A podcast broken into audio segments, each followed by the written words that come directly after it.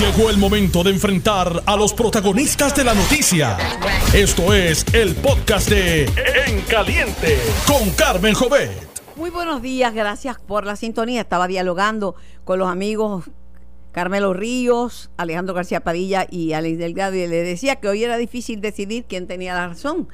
Eh, ambos tienen argumentos sólidos eh, defendiendo sus posiciones, así que me pareció súper interesante el diálogo. Sobre Héctor Martínez, ahí les gané porque yo lo tengo en persona hoy, así que ahí les llevo la ventaja. Y al igual que a Chino Roque y a Paco López, los entrevisté en este programa y estoy clara, Paco se fue porque estaba ya cansado de la política, quiere volver a la cátedra, llevaba muchísimo tiempo. Eh, y Chino, pues, está aspirando. Es una elección especial por Barranquita y va a dejar la vacante, va a tener que llegar otra vacante.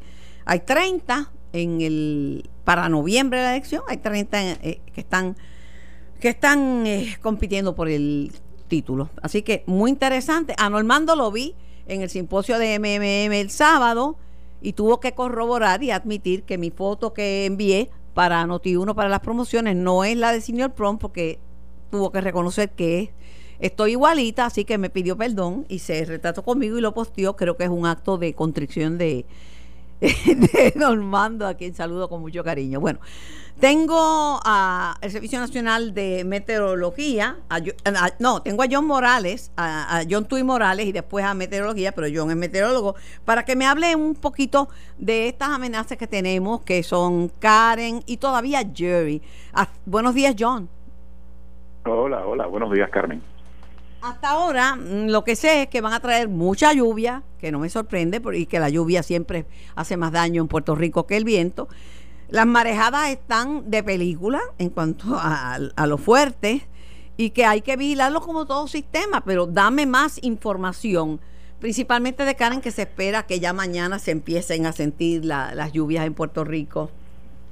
Sí, bueno, Karen está a 300 millas al sur-sureste de Puerto Rico, va en un rumbo noroeste y se espera que gire hacia el norte.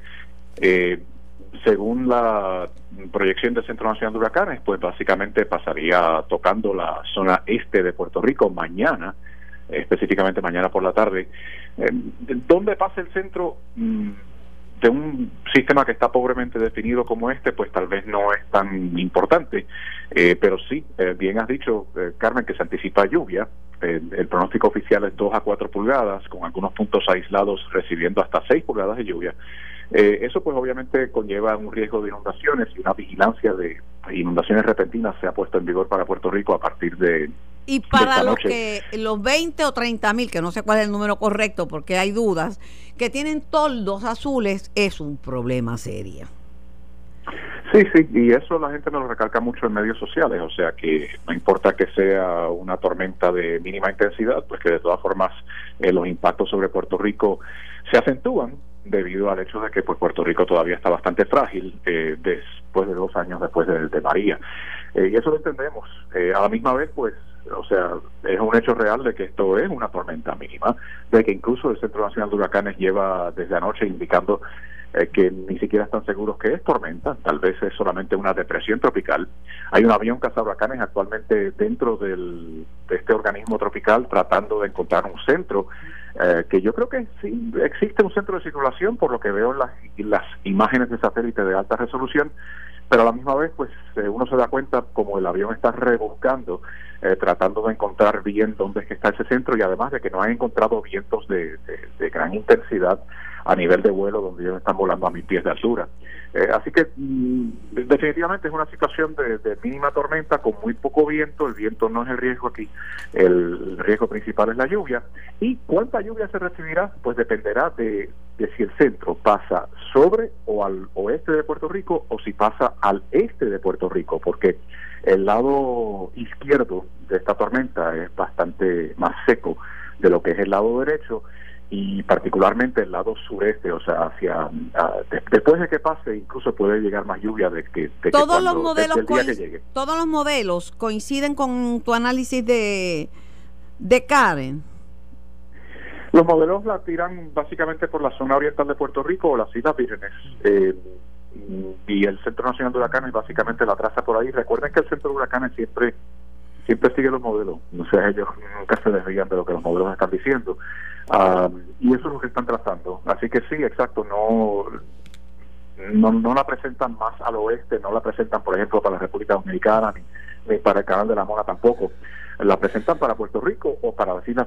Sin embargo, John, mi análisis no es meteorológico, no me meto en campos que no, no domino, pero mi análisis histórico es que ningún fenómeno es subestimable porque una onda tropical ocasionó un montón de muertes en Puerto Rico, en el caso de Mameyes y el derrumbe de Mameyes. Y no era un huracán, no era una tormenta, era una onda tropical. Y eso, hay, eh. eso tú sabes, hay que tenerlo en consideración. Puerto Rico, en Puerto Rico se construyen zonas inundables, Puerto Rico tiene tiene áreas este que son que ya que se ven hundidas, que se ven hundidas, que tú dices, Dios mío, ¿qué es esto? Este... Sí, muchas muchas de esas cosas dependen también, eh, Carmen, de la velocidad de traslación de, los sistemas. Se mueve a 13 eh, millas por hora. ¿Eso es bueno, malo, regular? Es bueno, es, yo diría un poquito más rápido que el promedio de un sistema tropical. Yo pienso que cuando esté pasando por Puerto Rico no va a ir a 13, tal vez vaya a 10 millas por hora, pero, o sea, en, 10 millas por hora, pues eso significa que cruza de sur a norte en cuestión de 3 horas o 3 horas y media. Eh, así que mm, a ese paso, pues yo creo que por eso es que el pronóstico oficial, porque ese es el pronóstico que, que está difundiendo el Centro Nacional de Huracanes, es de 2 a 4 pulgadas de lluvia en general para Puerto Rico, lo cual en realidad pues no es mucho más allá de lo que se ve en una tarde de verano para muchos sectores de la isla. Opinión de Carmen Jovet. Esto no es un dato, es opinión. Yo me preparo para lo peor, esperando que surja lo mejor y no subestimo nada porque los huracanes son fuerzas vivas se organizan, se desorganizan, cambian de dirección, este, suben, bajan, se intensifican, así que son fuerzas vivas y hay que respetarlas. ¿Quién me iba a decir, verdad? Que Dorian, Dorian, imagínate. Ahora mismo Jerry, que ya debió haber desaparecido, todavía está dando que hacer. Eh, así sí, está al norte, cientos de millas al norte de Puerto Rico, todavía causando ese alto oleaje. Y la, cola de, de, Jenny causó lluvias también. Eh, Por eso, yo me preparo para lo peor esperando que ocurra lo mejor. Es mi, mi norma de cara a todas las temporadas de huracanes. Yo mi agradecimiento, mi agradecimiento como de costumbre, mi cariño mío y de toda mi familia, te extrañamos y te recordamos con afecto y respeto. Así que... Gracias, igual. Te pusiste un poco viejo antes que yo, pero te, eso pues era, era lógico. te lo perdono también. Gracias. un abrazo. Un abrazo, querido John Tui Moral y amigo personal, amigo de mi familia de muchos años.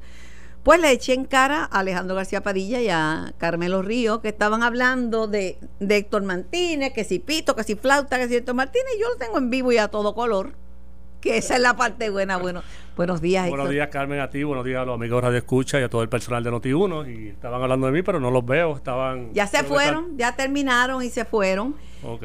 Fíjate, eh, eh, Alejandro García Padilla, que como analista de Sin Miedo es una persona completamente distinta a lo que es la gobernación, porque es lógico el gobernador tiene unas responsabilidades y con lo difícil que es gobernar Puerto Rico no es cascarecoco, pero es una persona eh, justa, justa en su como analista es un analista justo y tuvo unas palabras muy bonitas con respecto a ti que esto no se ve en Puerto Rico de gente de partidos contrarios. Y eso es una cosa a mí me parece muy buena que que ha desarrollado Alejandro y que tiene, y ahora tiene una libertad de ser quien es que no la tenía cuando estaba en la gobernación. Así es, Carmen, y lo estuve, lo estuve escuchando cuando venía de camino. Te reiría solo, ¿verdad?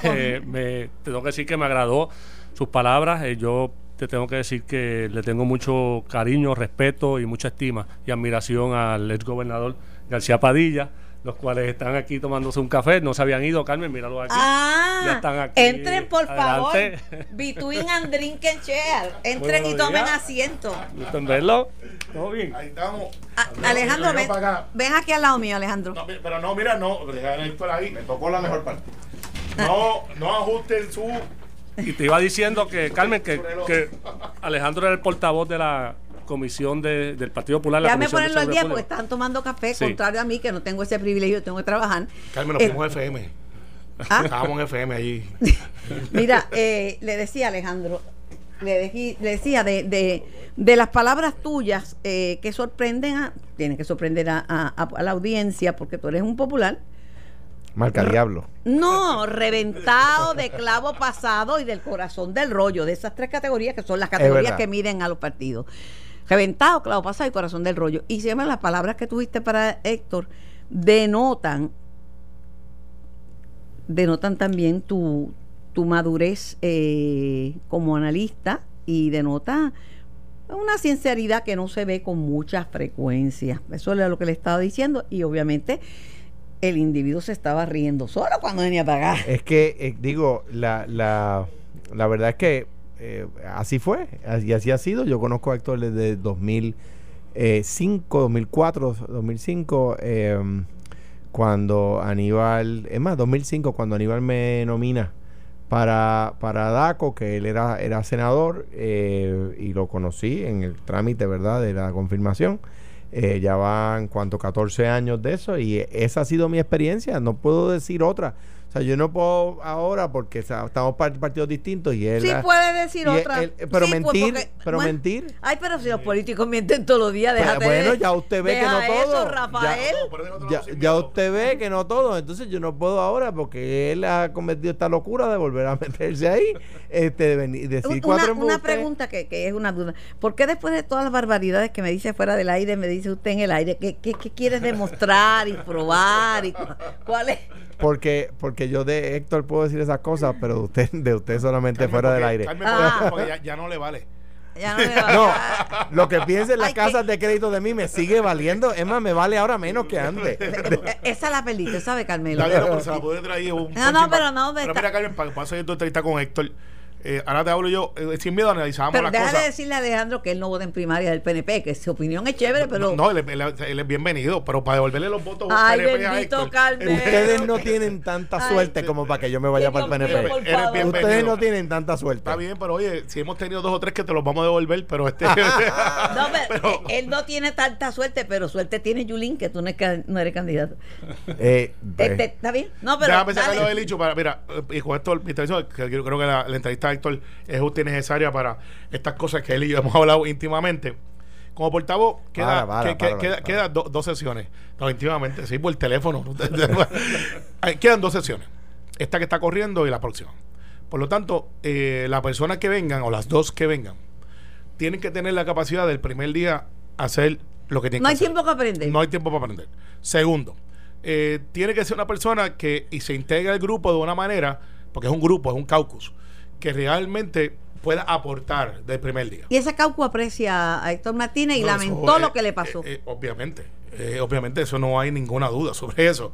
Entonces, tiene que ser también una persona que pueda aportar a la discusión dura que se avecina en asuntos de seguridad, en asuntos que tienen que ver con el calentamiento global. El distrito que él representaba es uno de los distritos, en mi opinión, de los más importantes para efecto de discusión, porque va desde Carolina hasta Culebra, Vieques. O sea, un distrito importante que, aunque él está corriendo por acumulación, ¿Tú crees que le va a resolver el problema de las lanchas, que no lo acaba de resolver el es que te quería traer lo de la lancha, te quería traer, que te quería traer lo del global de la, la, la costa Sí, que no, no, yo te quiero traer de las lanchas, que es un issue de ahora. No me- los- no me- no me de los bolsillos de pobreza que existen, de todas Ay, estas cosas. Carmelillo. Claro, el, el hecho de la lancha hay que arreglarlo, Carmen, y se tiene que arreglar con la ¿Para privatización. cuándo? ¿Para cuándo? Bueno, se ha hecho Como unos el anillo, intentos, ¿para si es cuándo? que se ha privatizado y no se ha resuelto, pero si tú me dices a mí que Héctor Martínez va a resolver el problema del calentamiento global, bueno, vamos, pero- a, pero vamos a mandarlo para la ONU. A mandarlo para la ONU. Pero eh, Que lo nominen, para el premio Nobel y se lo Eh, quitan a la greta. y no puede ser una persona que llegue solamente para aspirar para irse. Tiene que aspirar para continuar. Esa es la verdad. Este, pero te agradezco, no, pero quería eh, decir que lo, lo estaba escuchando y, Y gracias no- por y, y comenté que, los vez. argumentos de los dos en ese sentido, esto me- se me trancó el domino y dije que, que para qué voy a ir, porque no tengo que aportar, porque los dos tienen buenos argumentos. Lo, lo único que hay uno que tiene, que, que- que tiene mejor argumentos que el otro, porque ¿cómo es que tú dices, Alejandro? que cuando, Después dilo, dilo. No, no, no. que- bueno, que el otro día yo estaba en una conversación y una persona decía, no, todos somos iguales. Y uno dice, sí, hay unos más iguales que otros. Este, eh, Viste, ese él dice que, que, que, que los dos tenemos buenos argumentos, pero Carmelo Porque reconoce que yo tengo No No mejores. me acuerdo, pero me parece que eso no es de Alejandro, me parece que es de Orwell, pero no sé. No, no, no. No, yo no, yo no dije que era mío. Yo no dije que era mío. Yo dije, estaba en una conversación Mira, y una persona dijo esto. Es por ¿Viste que, lo, jorobar. viste que lo de Charlie se pega de estar copiando las ideas? No, pero es que yo dije, en una conversación, ay, una Carmen, persona dijo esto. Carmelo, tú estás missing in action. Por poco te. No, hoy. Por poco te, ya te estaba sugiriendo a Pichi. Pero Y hay, Alex hay, ha- hay- hay unos más iguales que otros. Y, Alex estaba sugiriendo a Miguel Romero, así que. Los dos son buenos. Pero solamente un Carmelo Río. Humildad al De- debo, debo, debo decir algo antes de retirarme.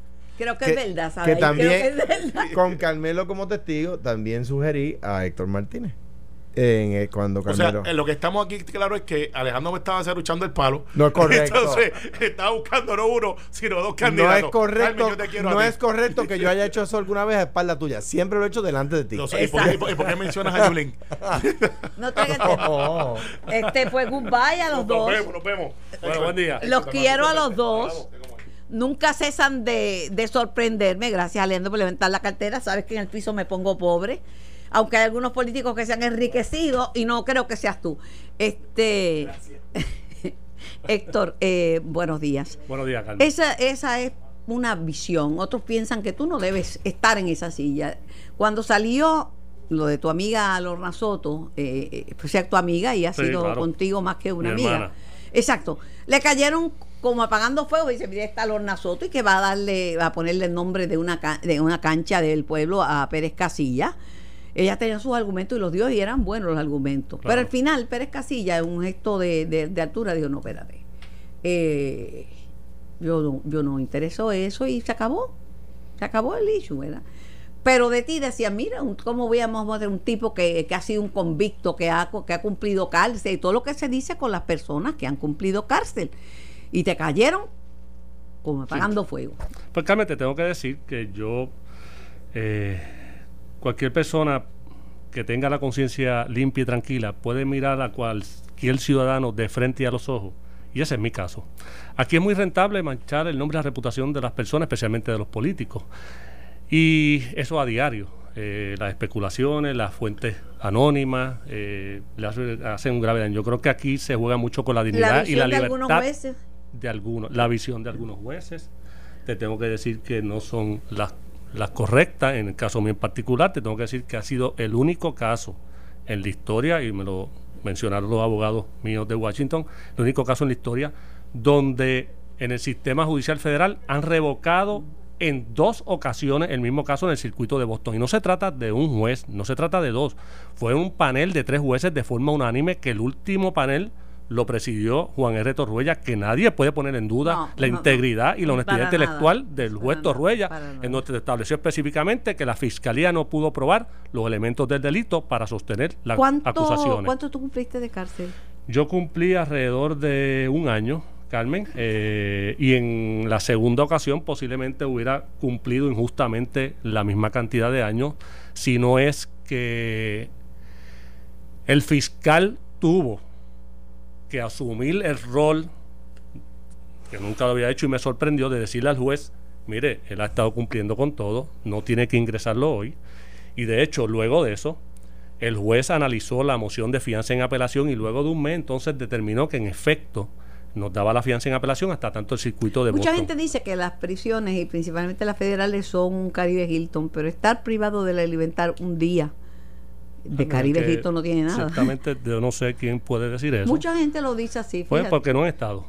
Posiblemente no han estado. Y el día que estén, que Dios no lo quiera, pues van a entender lo que se vive dentro de las instituciones penales, específicamente eh, tanto en la estatal como en la federal. Eh, lo Bueno, más en difícil. en la estatal ha habido muertos, en Sí. la estatal hay Estatal, eh, enfermedades, sí. como dice Metro. En la estatal hay de todo menos rehabilitación.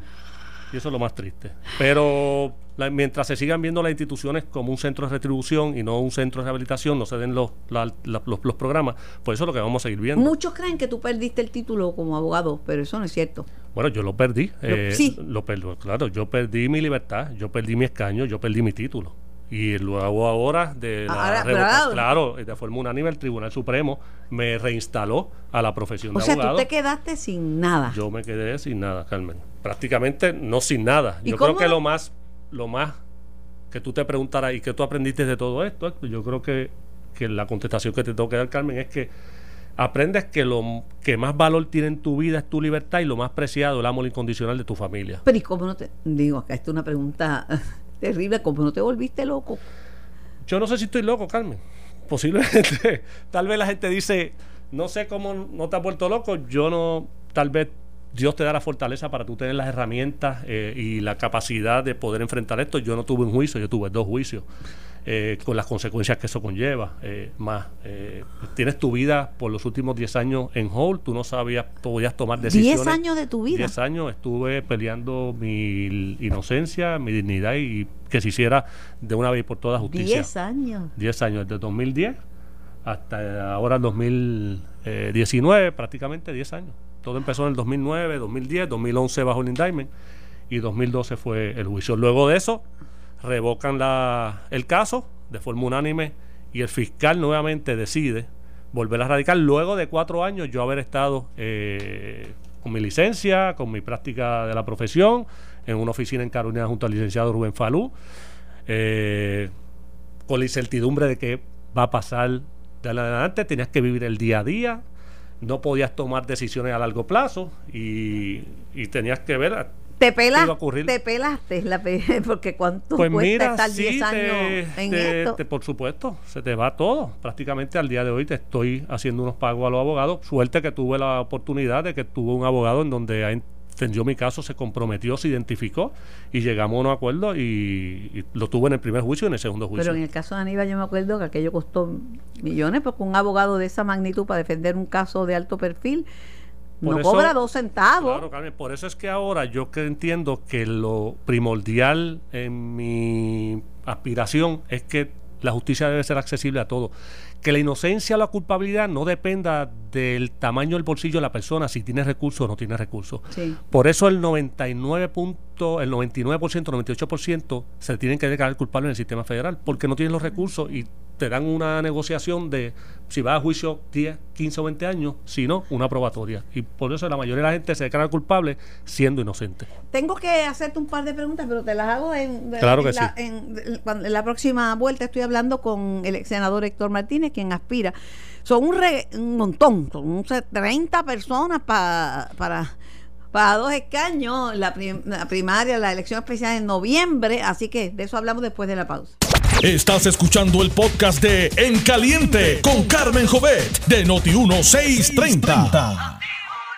Hablando de cosas muy dolorosas y, privadas e íntimas que hace públicas el ex senador Héctor Martínez sobre la experiencia que le tocó vivir, que no se la, yo no se la deseo a nadie. Diez años de la vida de un joven que tenía un futuro prometedor en ese, en ese momento. Y, y lo peor, ¿verdad? Es el sufrimiento de su mamá, a quien yo conozco desde antes de que Héctor fuera nada. Yo no conocía a Héctor Martínez, no sabía ni quién era Héctor Martínez, pero a ella la conocía de la revista Bea, que era quizás la revi- una revista de la más importante de las que quedaban de los artistas, y ella desarrolló afecto por mí. Siempre, siempre lo, lo ha tenido y el cariño y el respeto. Y yo siempre he dicho que mami es una como una encarnación viviente de lo que es la tolerancia, la fortaleza. Eh, ella estuvo en todo momento acompañándome, al igual que mis hermanos y mi familia. Y fue duro para ella, pero a la misma vez eh, fue confortante el saber que, siempre se mantuvo ahí, incolume al lado mío, este, en la entrada y la salida del tribunal. Y se alegró mucho, por supuesto, el resultado de todo. Ella era mujer de fe, siempre me lo decía. Pero este, en ocasiones trataba de que no fuera al tribunal. Nos íbamos y aparecía porque lo, la llevaba alguna amiga o algo. Y eso es una de las cosas que tal vez más me dolía. Por eso esta decisión yo siempre decía que no la podía tomar solo, que yo tenía que tomar una- esta decisión de aspirar a una posición con ella y con, y con mi familia. Al principio tuve cierta resistencia, porque es normal, y le dije que pues yo no iba a tomar una decisión si ya no iba a estar de acuerdo. Hasta Sí. que la semana pasada pues se sentó conmigo y me dijo que si eso era lo que yo quería, pues que ella me iba a estar Pero apoyando. en aras de la verdad, eh, ella era así desde antes, porque tú no estabas ni en política, yo no sabía ni que no te conocía a ti, la conocía solamente a ella y ella era así igual. Sí, siempre. Siempre me pregunta bien, ¿qué causa tú estás ahora? Y yo le decía, mira, estoy en la causa de las prisiones, en el, o, con los pacientes de SIDA. Ella siempre me decía, sí, para que te ayuden, porque eso es importante siempre. Y, hablando contigo aquí, no sabía la cantidad de, aportación que tú has hecho. Ni quiero que la en las diferentes, Lo sé, lo sé, pero me he quedado sorprendido y de verdad que, ahora mi admiración es mucho mayor, Carmen. Ni, quiero que sepa. Y lo hago, ¿verdad? Pensando en el apellido del sistema de corrección el apellido de rehabilitación y eso es lo que no hay. Ahora mismo las instituciones juveniles yo creo que están terribles, estos muchachos entran por una falta y terminan criminales este, empedernidos. Y lo más triste, Carmen, es que el problema de la criminalidad no es asunto de prevención, es asunto de, rehabilitación. ¿Por qué? Hablamos mucho de buscar la manera de darle las herramientas a los confinados cuando están cumpliendo su sentencia, pero mientras sigamos aprobando medidas que restringen, limitan la jurisdicción de los programas de libertad condicional como supervisión electrónica, como pase extendido eh, y estos programas de, de, Hogar Crea, Hogar Nuevo Pacto, pues entonces se está creando un embudo que es lo que estamos viendo en estos momentos en las instituciones penales eso es verdad, eso es verdad. Eh, y hay que hacer, hay que hacer. Ahora mismo está, tú sabes que le pidieron la renuncia a Eric Rolón. Él dice lo mío es percepción. No me ve, la, los medios me ven como que no hice nada, pero es una percepción porque yo sí hice. El subsecretario fue a vistas. Eh, el senador Cirilo Tirado, a quien vamos a llamar dentro de un momentito Cirilo Tirado ha sido tirado sobre el tema de, corrección, que es un tema que estamos abordando aquí con, entre otros temas, con Héctor Martínez, quien aspira a uno de los dos escaños de, dejados vacantes tras la salida de Soela Boy y Margarita Nolasco. Este, pero hasta el nuevo, Rivera Juanatey, también, como Cirilo presentó unas objeciones, lo llevaron a vista. Creo que se inclinan a, confirmarlo en su interinato, si no lo confirmaron ya, pero... el eh, nombramiento creo que... Sí, lo por, un nombramiento de, interino tiene que ser aprobado, confirmado por el Senado como interino y me imagino que en su momento pues harán un nombramiento propio. Si me permite, Héctor, claro que sí. tengo a Cirilo tirado en línea. Cirilo, buenos días. Gracias por comunicarte conmigo y por escucharme. Sí, seguro, buenos días, Carmen. Tú presentaste unas objeciones sobre lo, que había pasado con la Junta de Subasta en el caso del interino, el, sustituto de, de Eric Rolón, Rivera Juanatey. Este, ¿Cómo te sientes hoy después de la vista, después de haberlo escuchado? No, me parece que me, confirma eh, los primeros sospechas que tuve relacionado a esta nominación para, hacer realizar un interinato y que el Senado le dé el visto bueno. Yo creo que es una persona que no debe asumir ese interinato. Eh, el Tribunal de Apelaciones específicamente lo señaló como que cometió una imprudencia al tratar de dirigir las acciones de la Junta Revisora. Pero él dijo que él dijo que ya la él dijo que ya la Junta lo sabía porque tenía copia de, la decisión. Sí, Carmen, lo que pasa es que lo que no quiso decir o no te digo o no lo ha dicho el país, sinceramente es que él no podía bajo ningún concepto realizar esa acción que realizó. Por eso es que se llevó un, prácticamente un regaño de Tribunal de Operaciones cuando realizaron esa acción de enviar un correo eh, electrónico o una nota, una nota como era Lega, que todavía eh, no la he visto, eh, donde en esa hoja de trámite le dice, busquen la página 13 y 14 de este asunto que se decidió, con un asunto relacionado a una subasta de teléfono y técnicamente aplíquenla en lo que van ustedes a escribir con respecto a la demanda o a la, eh, impugnación de una compañía versus otra. Eso es lo que no puede hacer por reglamento. Eh, y, en ese sentido falló. Y, y tenemos que tener mucho cuidado a quien le damos un interinato cuando hay subastas de esta naturaleza corriendo y operando eh, con, con gente eh, que estaban bajo Eric Rolón y que tenían un modo operandi eh, parecido al de Eric Rolón. ¿Y qué va a pasar con él? Bueno, yo no sé, eso el Senado tendrá que decidir hoy. A lo mejor le dan el visto bueno. Yo le voy a votar en contra. Me parece que eh, darle un voto a favor eh, es perpetuar allí la, eh, los errores y la falta de juicio de personas eh, que no tienen posiblemente la capacidad para discernir entre el bien y el mal. Pero tengo la impresión de que, de que lo van, no sé, que le van a confirmar su interinato. Bueno, es, es una impresión. Lo confirmarán con su con los votos los que entiendan que tengan que votar, los Claro. que entendamos que tengamos que votar en contra, votaremos en contra.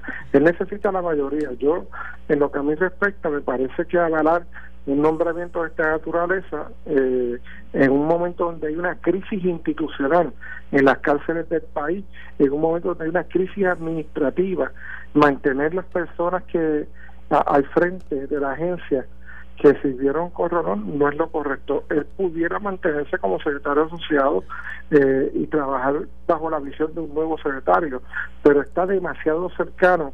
Eh, Rolón dice que tomó su- referente a, a ese Ro- asunto. Rolón dice que él hizo su trabajo, que lo que hay es percepción, una percepción equivocada de lo que él hizo, pero bueno, agua Bueno, pasada. la, perce- la, perce- la percepción está ahí, más muertes en las cárceles, eh, asesinato de un eh, oficial custodio que hacía 40 años no ocurría, eh, tenemos problemas con las comisarías, con el asunto de, la, de, de- de la- las comidas, con la lavandería, tenemos problemas con, con subastas relacionadas a teléfonos, eh, celulares y, y limitar el acceso de llamadas fuera de, la- de las cárceles. O sea, hay una serie de situaciones que están ocurriendo allí que el país Cirilo. conoce y que no, no- y que no hay que reseñarlos tanto. Tienes una invitación mía. Hoy te pasaste con ficha porque es por teléfono, pero te quiero aquí en vivo y a todo color.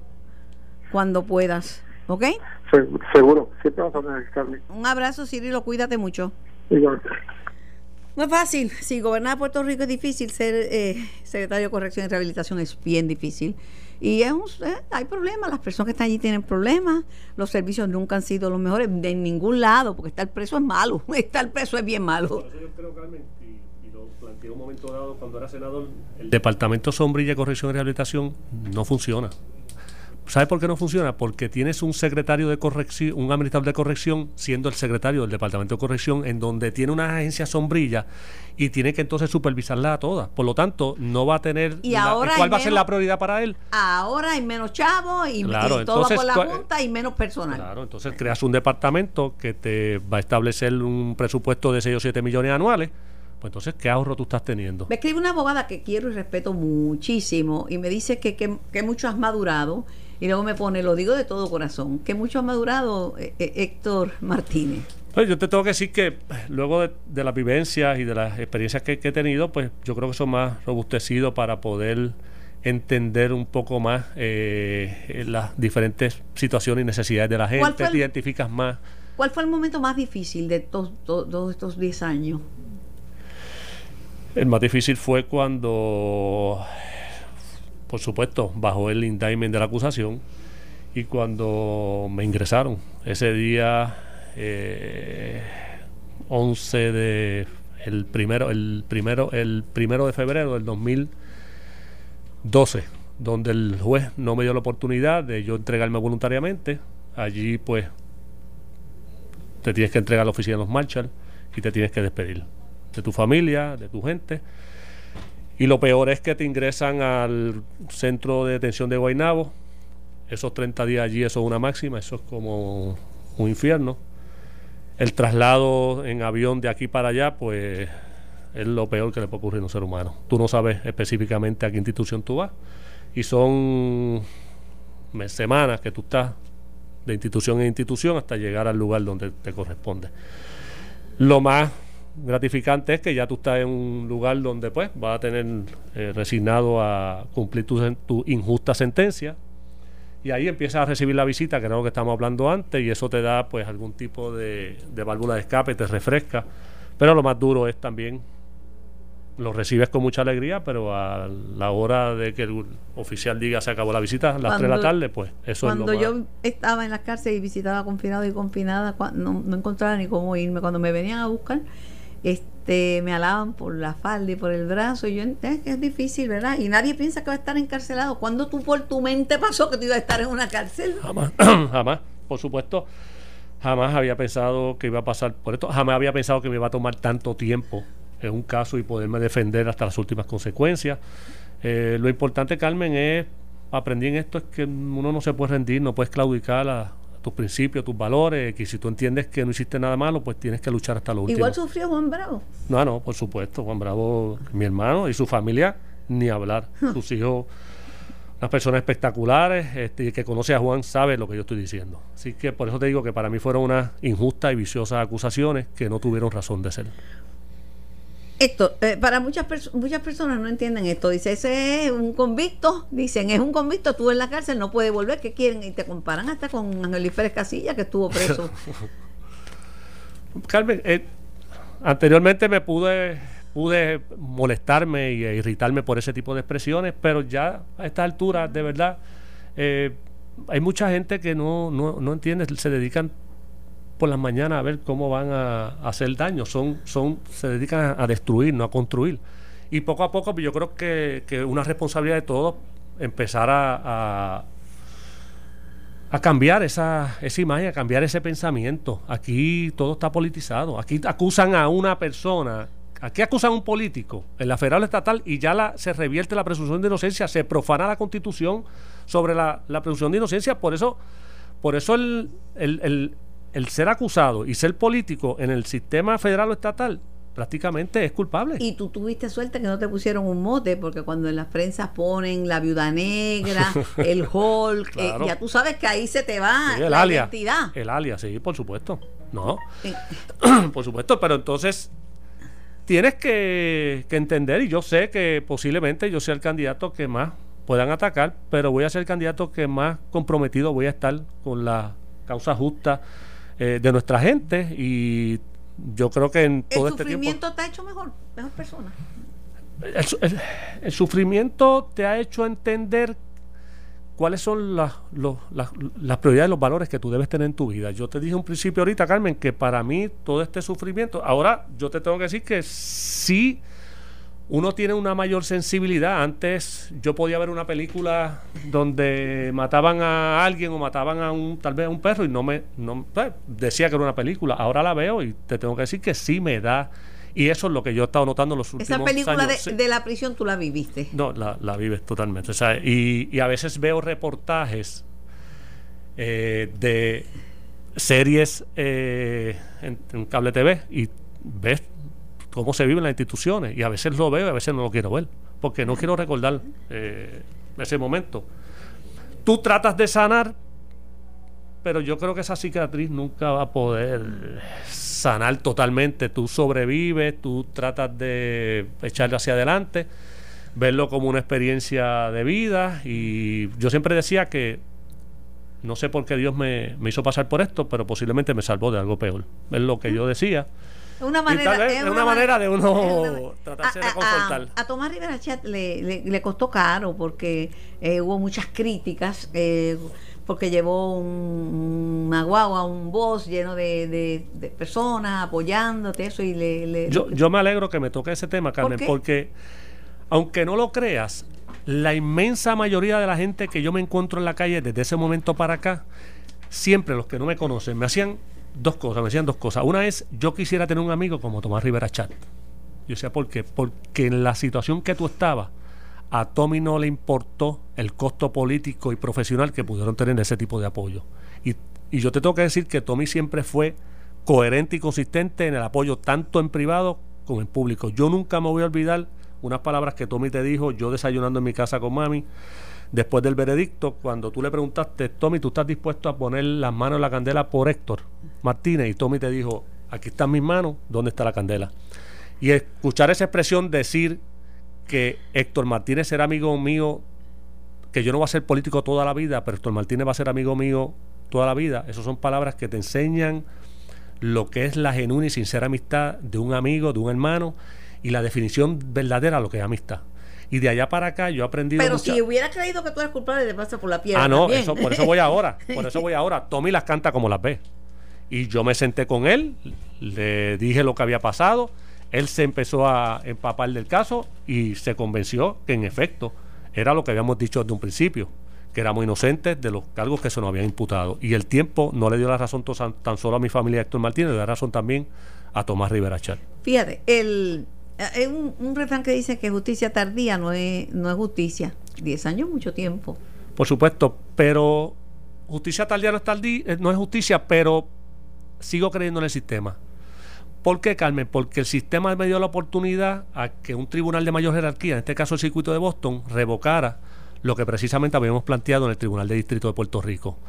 En donde te tengo que decir que no tuvo un juicio justo, no tuvo un juicio objetivo, no tuvo un juicio imparcial. Entrar a esa sala de, ese juez, pues, pues prácticamente en dos ocasiones era como entrar al pelotón de fusilamiento. Allí no nos dieron, no nos concedieron nada, nada, ninguna mociones, mociones, ninguna objeciones durante el durante el juicio.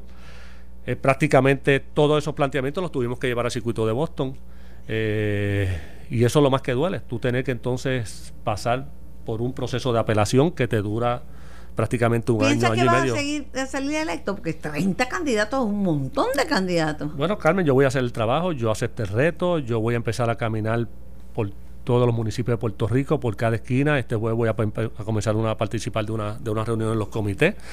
Eh, yo voy a llevar las propuestas. Yo creo que es un momento que Puerto Rico necesita personas con la capacidad y sobre todo con la experiencia eh, de insertarse en los procesos legislativos. Sin miedo, que no hay tiempo para aprender, que hay que llegar sabido porque... Precisamente por el corto tiempo que queda, este, es que se requiere de personas con la capacidad y la experiencia que puedan continuar con el, programa del gobierno del PNP y que puedan de alguna manera mejorar en todos los renglones la vida cotidiana de los puertorriqueños. Yo ya me había llamado al comisionado electoral del, del Partido Nuevo y dijo que hoy se repartían los los formularios no los turnos o no sé, el formulario. No, no, los turnos no, no, serían los, formularios porque Se, comienza hoy a, solicitar el formulario, tienes que empezar a recopilar toda la información de, me imagino, de que, te, requieren, y luego de eso que tengan, que evalúen y certifiquen a los candidatos, pues entonces vendrán quienes fueron los certificados eventualmente, y de ahí entonces se establece el, el, el proceso de erradicación comienza, el, martes, mañana 24. Mañana 24 y se extiende hasta el 2 de octubre. Hay un comité evaluador de nueve personas y lo preside la ex jueza Luisa Lebrón. Sí, eso, así. La primaria va a ser una primaria de pueblo, va a ser el 10 de noviembre. Se va a abrir un centro de votación o dos centros de votación en los municipios que sean eh, de mayor eh, eh, participación electoral, como San Juan, Ponce, Mayagüez, Carolina. Y eso es una, una primaria donde estarán votando todos los afiliados del Partido Nuevo Progresista. Ya hay personas que te que te han apoyado, que te han endosado esto? Sí, este, tuve el alcalde de Moca, fue el, amigo eh, Kiko Avilés, me endosó públicamente, el de Naguabo, Noé, el de Las Piedras, Miki. Eh, próximamente pues van a ir surgiendo otros candidatos, eh, otros incumbentes alcaldes que me van a estar endosando y lo van a estar diciendo públicamente. Liberacha como presidente del partido no te puede endosar. No me puede endosar, yo no le he preguntado hasta ahora le hablé con él, él entendió el, me dio el consejo que correspondía en ese momento. Y me imagino que el día de, la votación, pues él participará como todo buen PNP y todo buen progresista. Héctor, gracias por, por haber venido y por pues, hablar de Gracias a ti por la oportunidad, Héctor, Yo no quiero causarte un estrés postraumático porque a veces no, la gente prefiere olvidar lo, duro vivido, pero yo creo que la vida es una escuela moral. Y me ayudas a uno sanar, claro que sí, y más contigo porque han tenido mucha experiencia vivida y especialmente experiencias positivas y eso es lo que yo me acuerdo que fíjate que me invitaron a una actividad eh, familiar no política eh, porque tu mamá me considera familia ¿sabes? claro este, no sé. para, pero desde vean desde que yo era una muchacha que quería ser este figura de la televisión verdad pero me invitaron porque tú te habías aprobado la reválida. Claro eso fue en el 2003 aprobé la reválida, luego de haberme eh, graduado, empecé en Ponce, luego en la Interamericana. En ese momento, pues, eh, juramenté.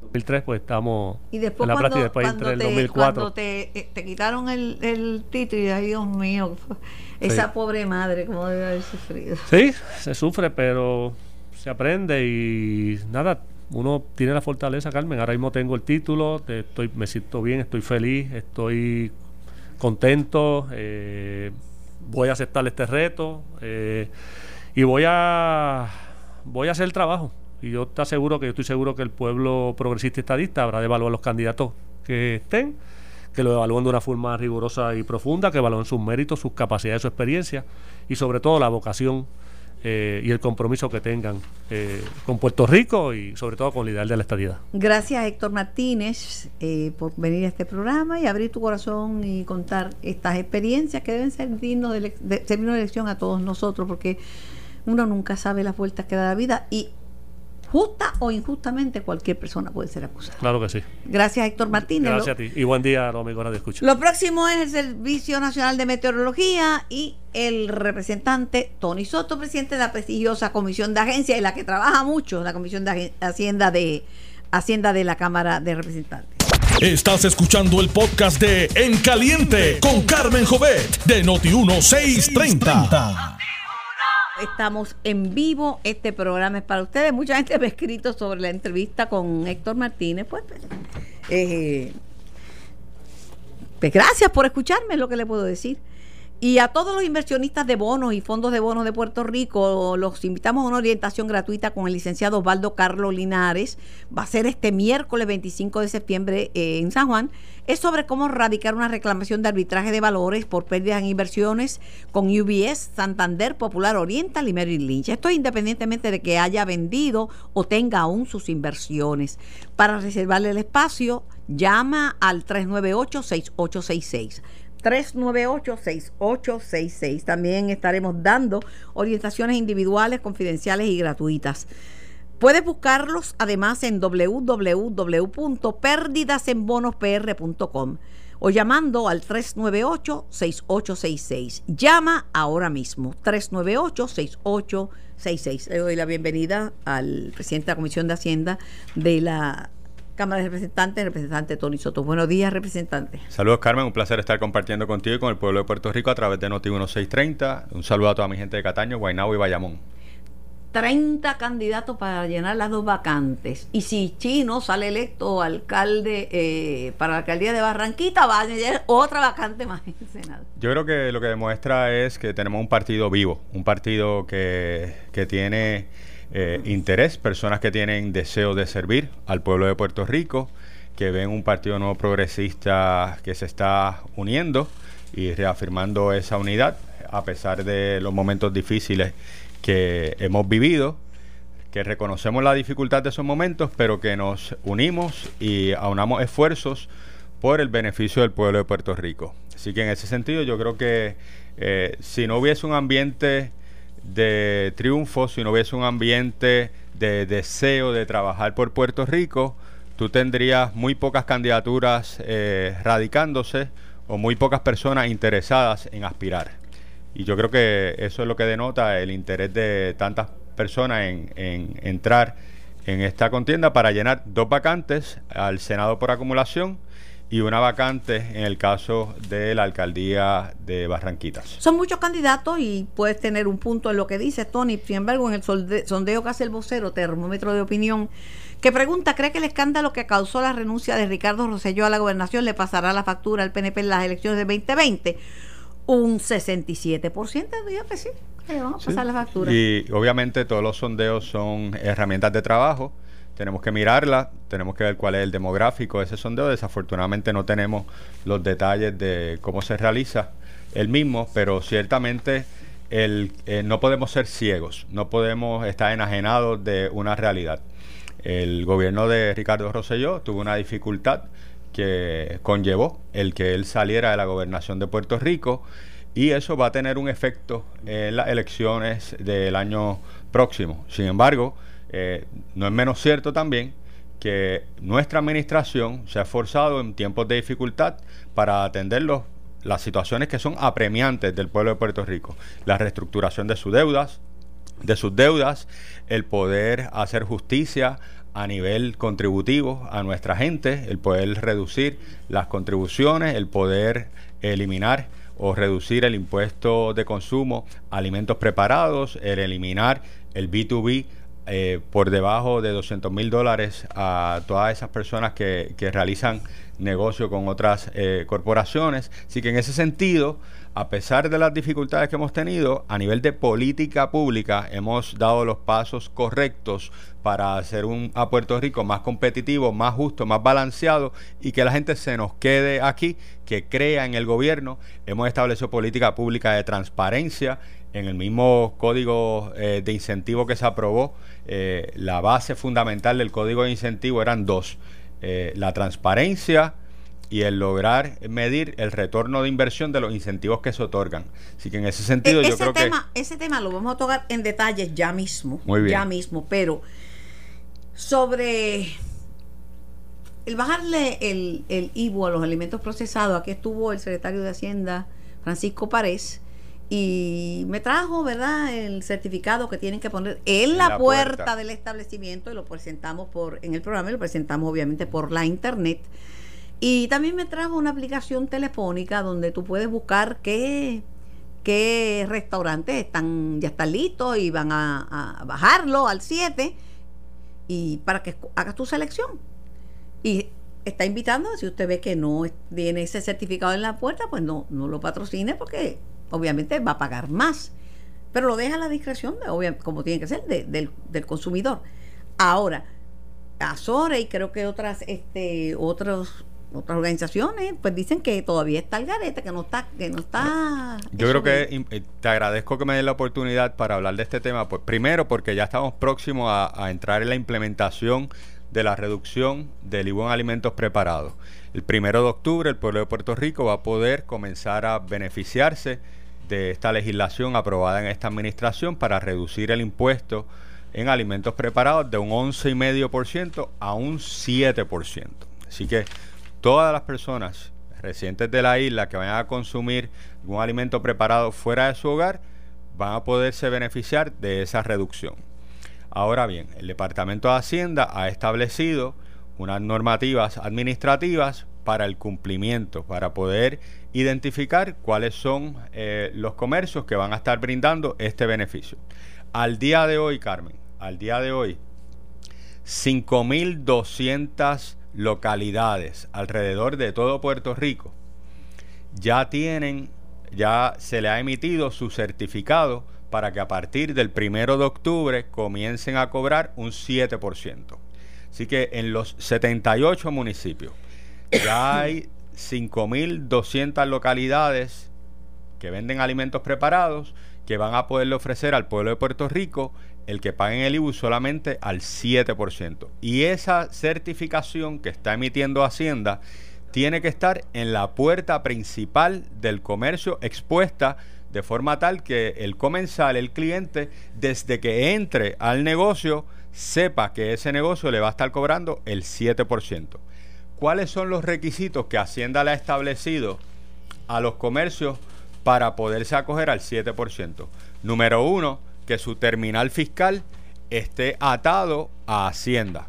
Terminal fiscal, su punto de venta, su POS, esté registrado, esté atado a Hacienda. Eso número uno. Número dos, que no tenga deudas contributivas con Hacienda o que si tiene deudas contributivas con Hacienda haya establecido un plan de pago. Número tres, que las radicaciones de las planillas del IBU, que se radican mensualmente, estén al día. Esos son los tres requisitos que le ha establecido Hacienda para emitirle el certificado de que un comercio que estará cobrando el 7%.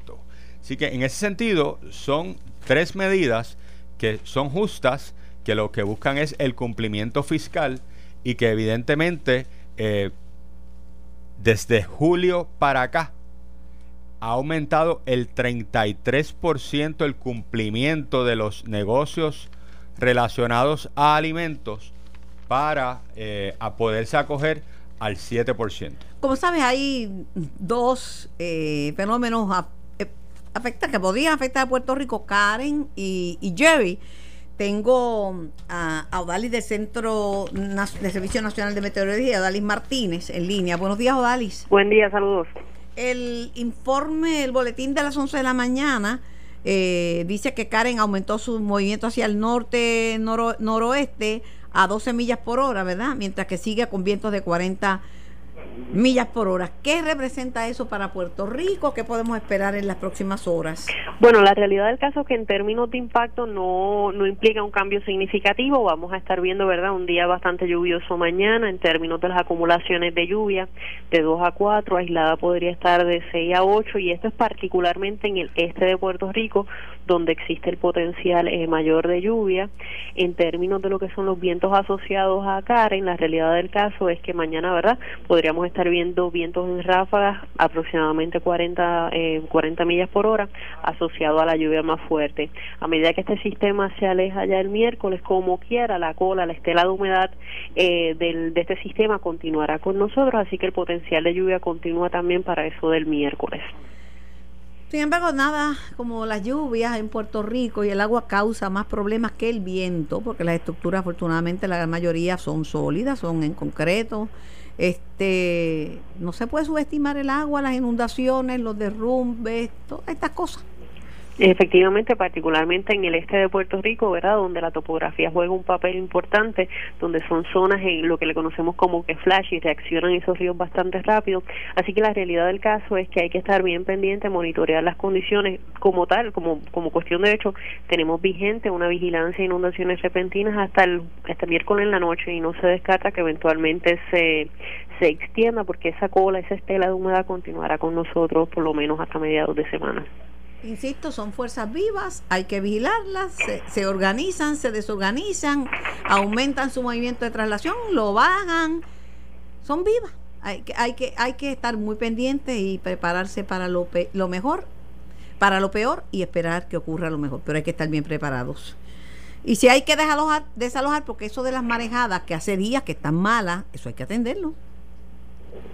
Eso hay que estar pendiente particularmente, ¿verdad? En, días previos tuvimos condiciones marítimas bastante peligrosas en las aguas del Atlántico, ahora asociado al paso de Karen, serían entonces, ¿verdad? En las aguas del Caribe y el pasejo, el pasaje de anegado. Este fin de semana, yo te digo, Dalis, que yo creí que me volvía loca con el calor. O sea, no podía. Yo tenía trabajo sábado y domingo y decía, Dios mío, pero no puedo, no puedo. Salía afuera y era un, como una bofetada de calor y empezaba a sudar copiosamente. ¿Se rompieron récords o era la percepción del calor lo que me hacía sentir tan mal? No, no, efectivamente eh, hubo un nuevo récord, particularmente acá en la zona de San Juan. Siempre que la corriente de viento, siempre que el viento se torna del sur, eso trae temperaturas bien calientes, bien cálidas a todo lo que es la costa norte de Puerto Rico y es normal, ¿verdad?, que con esa corriente de viento las temperaturas estén oscilando en los mediados 90. Ay, los mediados 90, pero él se sentía como de 100, ¿sabes? No, claro está, el, con el índice de calor, la humedad disponible, el índice de calor se dispara de igual manera, que eso es lo que uno, uno siente. Bien pendientes al Servicio Nacional de Meteorología, como siempre, Dalí, estoy a tus órdenes, atenta, para que no tengamos ningún incidente que lamentar y para que tomemos las debidas precauciones. Siempre la orden. Odali Martínez del Servicio Nacional de Meteorología. Eh, tengo muchas preguntas que hacerte. Se cumplieron dos años de María, tú breas con números, es la Comisión de Hacienda y algunos proyectos están relacionados íntimamente con el paso de María. Dame tu lectura del impacto en la economía de, María y dónde estamos ahora. Mira, evidentemente el impacto de María fue un impacto eh, devastador para Puerto Rico. Eh, mucho sufrimiento a nivel social, a nivel de familia, familias que básicamente se rompieron, algunos miembros se quedaron en Puerto Rico, otros se fueron fuera de, nuestra jurisdicción. Eh, pero si miramos entonces el efecto en la economía, que es particularmente el que tú eh, me estás preguntando, Carmen, pues evidentemente después del huracán María o después de cualquier fenómeno atmosférico de esta categoría, se dan una serie de, factores, ¿no? Reconstrucciones eh, de hogares o de propiedades, reclamaciones a seguros, reclamaciones a FEMA, ayudas federales que entran a nuestra isla y en ese sentido eh, se crea un movimiento económico nuevo. Eh, se crean nuevos empleos. Que sube y baja, porque cuando las ventas letales estaban bien altas, de momento bajaron un poco, los supermercados habían tenido una bonanza con la inyección al pan, pero luego eso bajó. Típicamente tienen, tienen unas fluctuaciones, tienen unas fluctuaciones, típicamente tienen un pico, suben, eh, tienen un, pico y después van bajando hasta que se estabilizan nuevamente, de, gradualmente, dependiendo de cómo se estén dando las inversiones a nivel del gobierno federal, en este caso del dinero federal que llega a Puerto Rico. Eh, aquí ha habido inversión eh, por parte del gobierno federal a nivel de los beneficios del PAN, que han aumentado. Eh, hubo unas ayudas específicas que se dieron justo después del, hospital, de, del huracán María para pequeños y medianos negocios, para la recuperación de la nómina que tuvieron que, que subsanar. Así que... Tony, Tony Soto, sí y no. Sí sobre el pan, pero hay una porción que tenía efecto en toda la economía, no únicamente en la industria de alimentos, que es la porción del dinero cash en depósito, que ya no está. O sea, que ya ese dinero no se va a ver en otros renglones de la economía porque está los, federales lo redujeron. Correcto. Ese es básicamente muy bien lo que tú explicas. Eh, en Puerto Rico, el 25% de lo que reciben las personas del PAN lo pueden retirar en efectivo.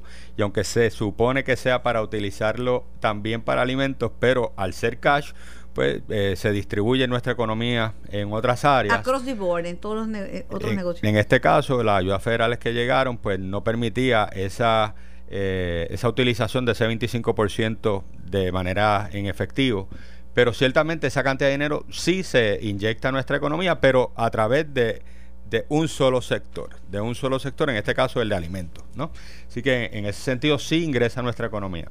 Este, otra de las áreas que, que, ha visto un efecto positivo en nuestra economía, Carmen, es el área obviamente de las inspecciones y de la construcción, de las reconstrucciones.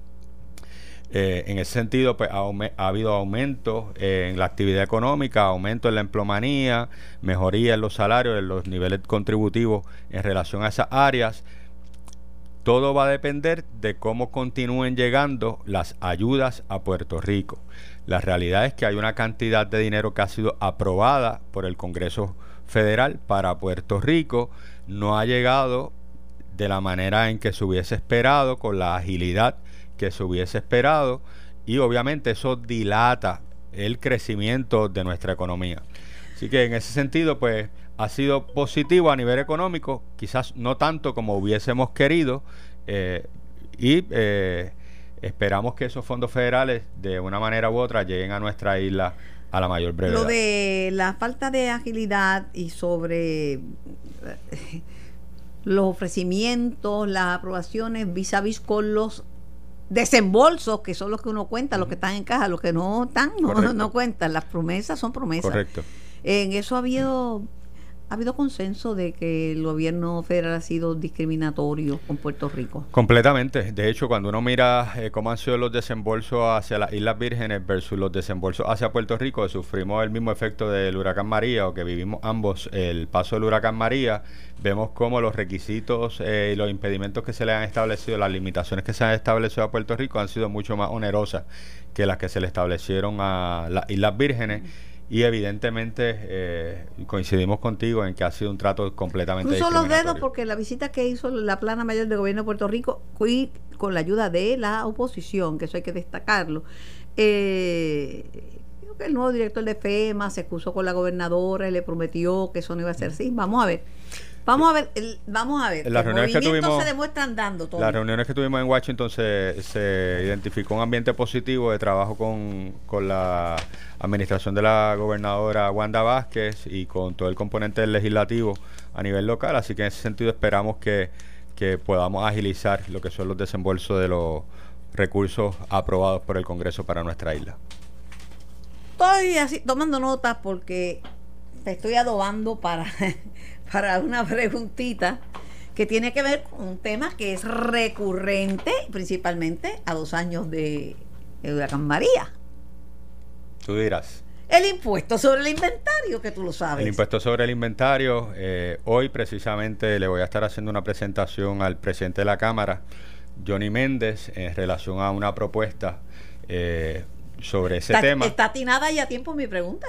Sí, casualmente soy esa presentación, así que en ese sentido estamos esperando cuadrar la agenda del presidente y la mía para... ¿En qué varía esa presentación de otros, de otros temas que tú has hecho y otras formas que tú has buscado de, de, presentar lo mismo? No, mira, eh, el interés del presidente de la Cámara y de este servidor es atender el tema de un impuesto que es oneroso, que es un ancla para nuestra economía, que ciertamente hace que muchos negocios dejen su inventario fuera de la isla eh, y que en tiempos de huracanes eh, mayormente es cuando nos percatamos del impacto que tiene este impuesto eh, sobre Puerto Rico, ¿no?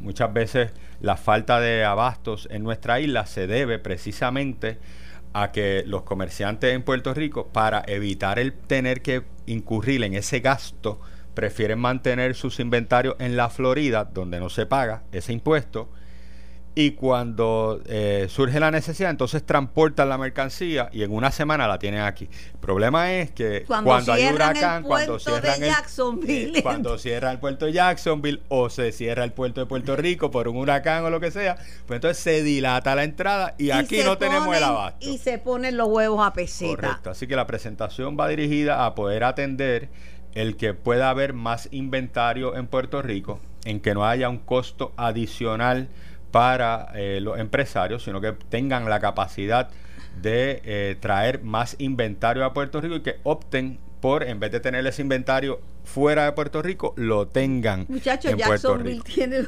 problemas que a veces hasta Puerto Rico no tiene. La única diferencia es que somos islas. Así es. Y allí es una masa continental. Nosotros dependemos 100% de esa importación. Está el puerto de New Jersey, pero el de Jacksonville... El, el volumen viene de Jacksonville. De Jacksonville. Estás escuchando el podcast de En Caliente con Carmen Jovet de Noti1630. Estamos hablando con el con, Tony de, verdad de cómo María cambió la economía en Puerto Rico y las fluctuaciones que ha habido, porque una cosa es el dinero nuevo y otra cosa es el dinero recurrente y otra cosa pues son las misitas sueltas que, que caen. Correcto. Pero hay una medida que radicó Jennifer González con el apoyo de tres representantes republicanos, eh, congresistas republicanos y, y uno y uno mm, demócrata que, que es eh, atraer aseguradoras internacionales de Puerto Rico, con, que, que, María eso fue un, punto álgido, el tema de los seguros, y si pagaban o no pagaban o tenían a la gente enguindando, etcétera porque ella dice que la eliminación de un árbitro federal a los seguros en Puerto Rico podría abaratar los costos de hacer negocios en la isla y atraer a más compañías foráneas al Centro Internacional de Seguros, lo que dejaría un beneficio significativo en el sector financiero. Ella tiene razón, básicamente un árbitro que se le cobran a las compañías foráneas de seguros. Eh, evidentemente Puerto Rico está considerado como una jurisdicción foránea del saque y lo que está buscando la compañera Jennifer González es que ese arbitrio que no se le cobra a las empresas eh, domésticas, a, las empresas americanas, eh, no se le cobre a estas empresas que estén ubicadas en Puerto Rico, porque nosotros somos una jurisdicción federal. Así que en ese sentido, si se le exime del pago de ese arbitrio a las eh, compañías de seguro foráneas que se establezcan aquí, pues evidentemente va a tener una reducción de costo para las personas aseguradas y a la misma vez se fomentará el que nuevas empresas se establezcan en Puerto Rico, por Puerto Rico entonces ser una jurisdicción más competitiva y de igual manera eh, se podía fortalecer la venta de este tipo de productos a, los puertorriqueños. Representante Tony Soto, sí y no. Eximir a la foránea. conmigo, conmigo no gana uno, siempre sí no, ¿verdad?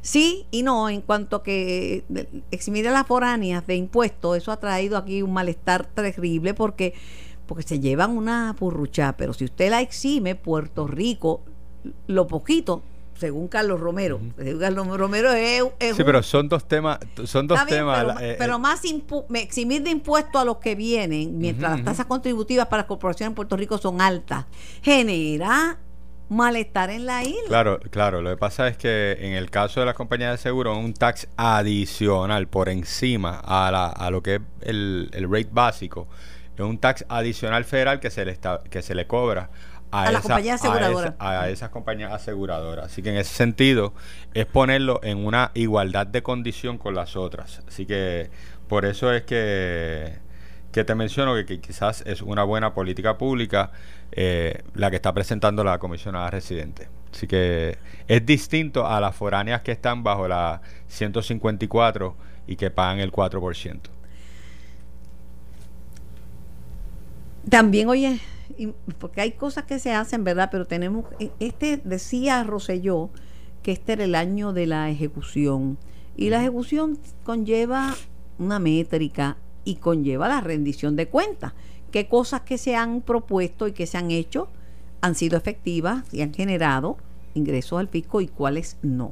Por ejemplo, hoy el tema de la- las apuestas deportivas, que pensaban que eso podía tener un impacto en la economía puertorriqueña. Esa nueva ley de apuestas deportivas que entró en vigor hace dos meses, pues no genera ingresos. ¿Por qué? Porque no se ha completado la designación de la comisión de juegos ni se ha desarrollado el reglamento para esta actividad. Así que hay que atender esos, re- esos retos como otros, lavado, evitar lavado de dinero y que menores tengan acceso a las apuestas. Bueno, yo tengo. eh, yo tuve ante mi consideración en segunda instancia ese, esa medida legislativa. Eh, Todas las medidas difíciles te tocan casi, casi, Carmen. El 99.9% de ella. Este, esa medida, eh, desafortunadamente, eh, quedó bastante.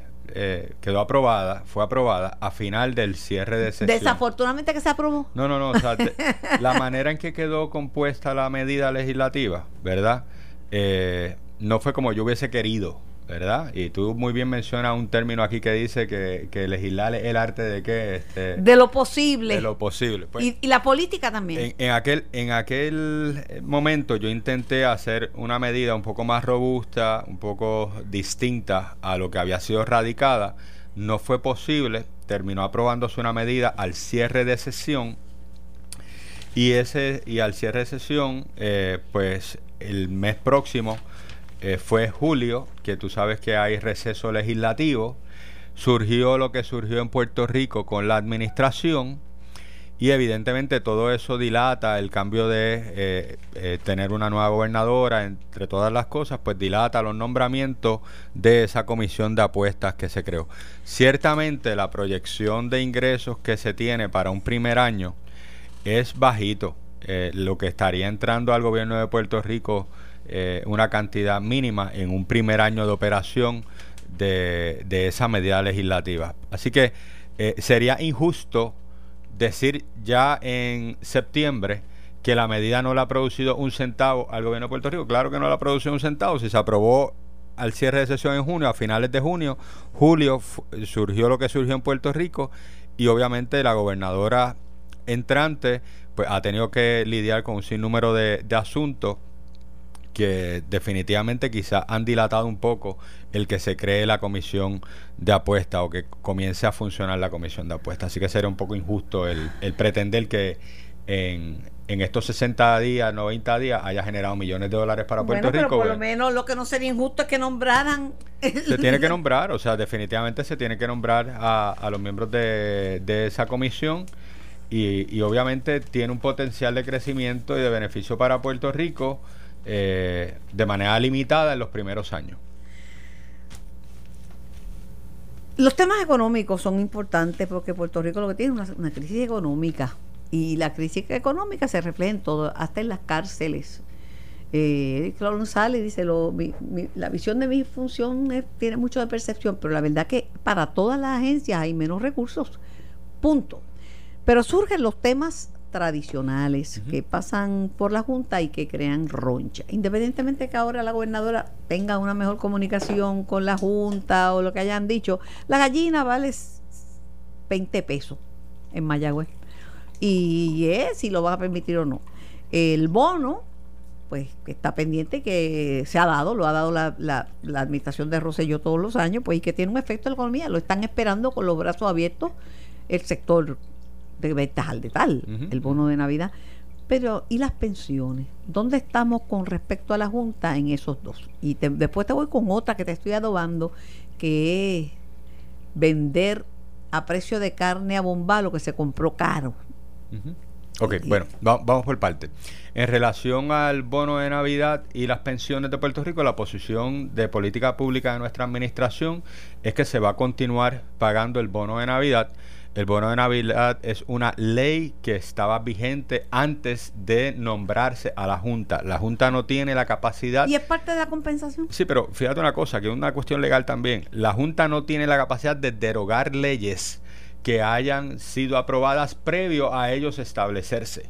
Ellos pueden, las leyes nuevas, pasar juicio sobre ellas y si tienen impacto fiscal, vetarlas, pero no pueden derogar una ley existente. En Pero las caso, pensiones también es por ley Claro. y ellos ya hicieron unos acuerdos y le bajaron unos por ciento. Claro, pero eso es un proceso de negociación que se está que ellos han estado llevando a cabo. Ahora bien, en el caso del bono de Navidad, ellos lo que han hecho es que por conducto del presupuesto que ellos aprobaron, no establecieron la cantidad necesaria en el presupuesto que ellos aprobaron para poder satisfacer el pago.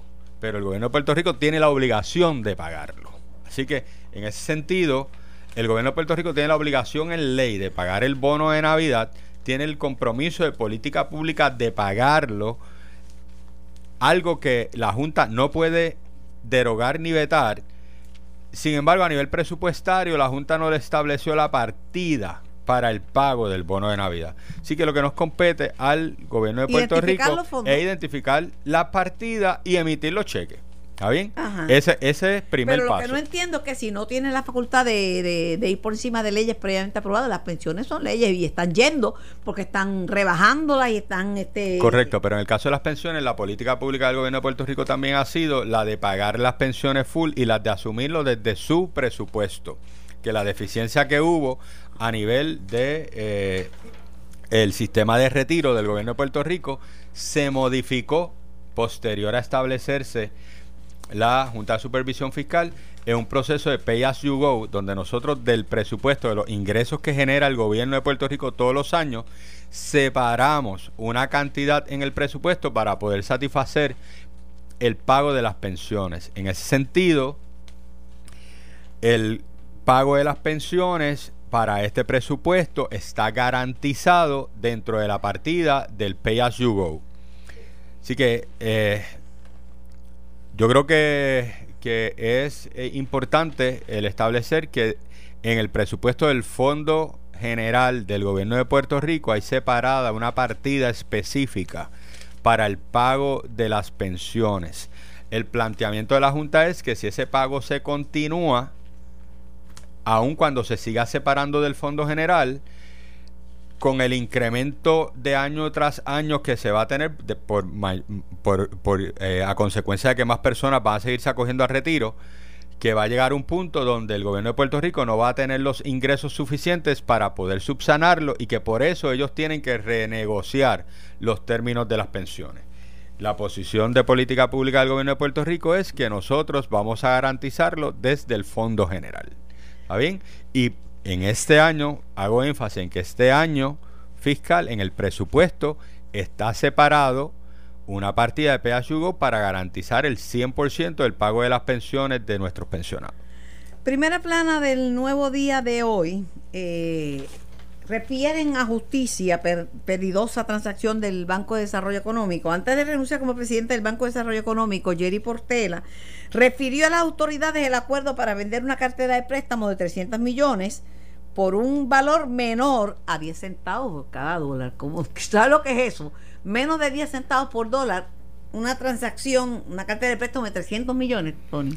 Yo eh, no tengo el detalle de esa transacción, Carmen. Estoy pidiendo hoy desde mi oficina los detalles, pero la, la realidad es que esto es algo que se estila en la banca privada, pero no necesariamente a valores de 10 centavos. 10 chavos, es precio de carne a bomba. Y, y obviamente, pues son cosas que levantan bandera, eh, se vende a 10 centavos, entonces muchas veces eh, las personas que cobran, que compran eso a 10 centavos, entonces a quien le deben pretenden virarse y, y cobrarle el préstamo full. Imagínate, ¿no? y a ellos le costó 10, menos de 10 centavos. Y, y en muchas ocasiones, ¿a quién es que le financiaba el Banco de Desarrollo Económico, Carmen?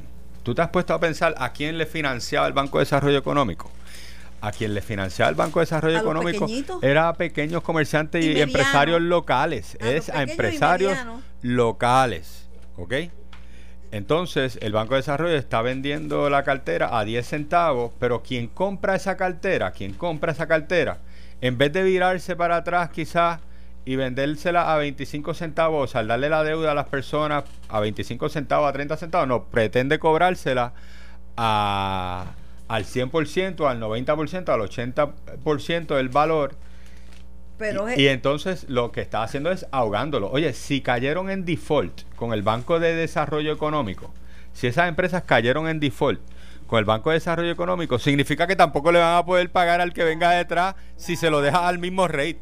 Claro. O sea, tienes que sentarte y darle la oportunidad máximo si son empresas locales que lo que pretenden es poder continuar dando eh, talleres de trabajo en Puerto Rico. Pero es el propio Portela que lo refiere el Departamento de Justicia. Pues, a eso tenemos que mirarlo, tú sabes, porque eh, yo quisiera, yo quisiera tener eh, el detalle completo antes de, de entrar en el análisis. Con gusto vengo la semana que viene o en no, otros no, días. es, y- es- importante porque vender a menos de 10 chavos lo que costó 300 millones, eso está fuera de liga.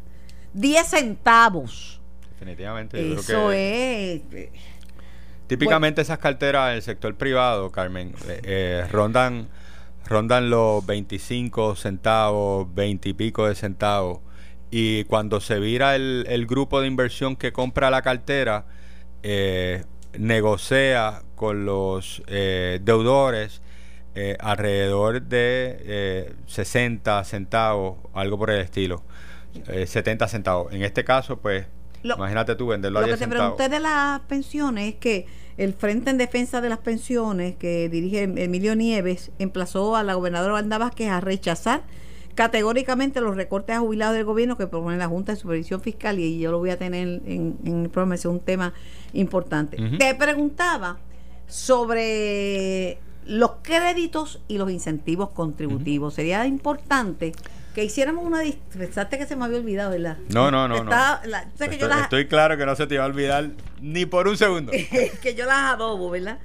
Vamos a establecer la diferencia entre un crédito y, eh, y un incentivo contributivo, porque la gente tiene que tener claro de qué se trata. Ok, bueno. Un crédito contributivo no deja de ser un incentivo que se ofrece. ¿Ok? ¿Está bien? Eh, típicamente cuando se habla de un incentivo, se habla de una relación contractual entre el gobierno de Puerto Rico y una empresa o un individuo donde se negocian los términos de las contribuciones que paga. Y está basado en la creación de empleo, en la inversión que va a realizar en Puerto Rico, en una nueva actividad económica que se va a generar, entre otras cosas.